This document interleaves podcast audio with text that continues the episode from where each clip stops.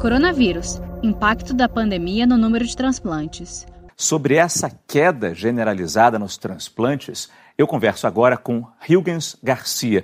Ele é presidente da Associação Brasileira de Transplante de Órgãos. Ah, seu Hilgens, bom dia para o senhor. Muito obrigado pela sua presença aqui no nosso programa. Qual é o principal motivo ou os principais motivos para explicar essa queda tão forte? É, bom dia, Márcio. É, sem doação de órgãos não há transplantes. Então está ocorrendo uma diminuição da doação de órgãos por vários motivos. Entre eles, uma negação familiar maior dentro dessa, dessa dificuldade da pandemia, UTIs lotadas, hospitais, hospitais também. E ainda hoje é obrigatório, por segurança dos órgãos a serem transplantados, que todos os doadores estejam testados para coronavírus, fazer um PCR. Então, isso leva a maior dificuldade na, na agilidade dos órgãos para transplantes. Perde órgãos por causa disso, por causa dessa demora em fazer o PCR?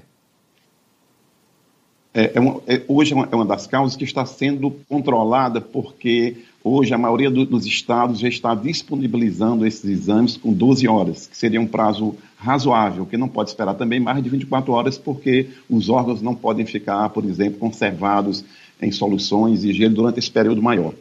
Outro aspecto também importante, principalmente na, na doação de rins, por exemplo, é que uma diminuição da malha viária. Por exemplo, um estado está fazendo transplante de fígado, mas não está fazendo transplante renal. Então, esse órgão é disponibilizado e é enviado para outro estado, São Paulo, região sul.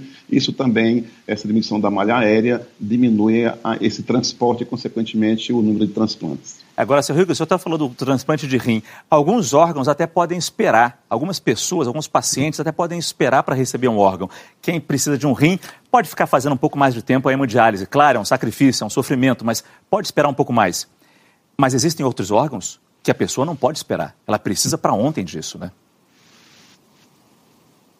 Perfeito. Isso é o transplante, principalmente fígado, que é o segundo realizado em maior quantidade depois do rim coração e pulmão, esses pacientes, se não forem transplantados em tempo rápido, hábil, eles podem evoluir para o óbito. Isso é a grande preocupação que provavelmente nós teremos um aumento da mortalidade na fila dos transplantes desses órgãos. Imagina o impacto disso na vida dessas pessoas que precisam de um órgão e está vendo essa, essa, essa, esse volume de cirurgias de transplante cair assustadoramente, como a gente viu.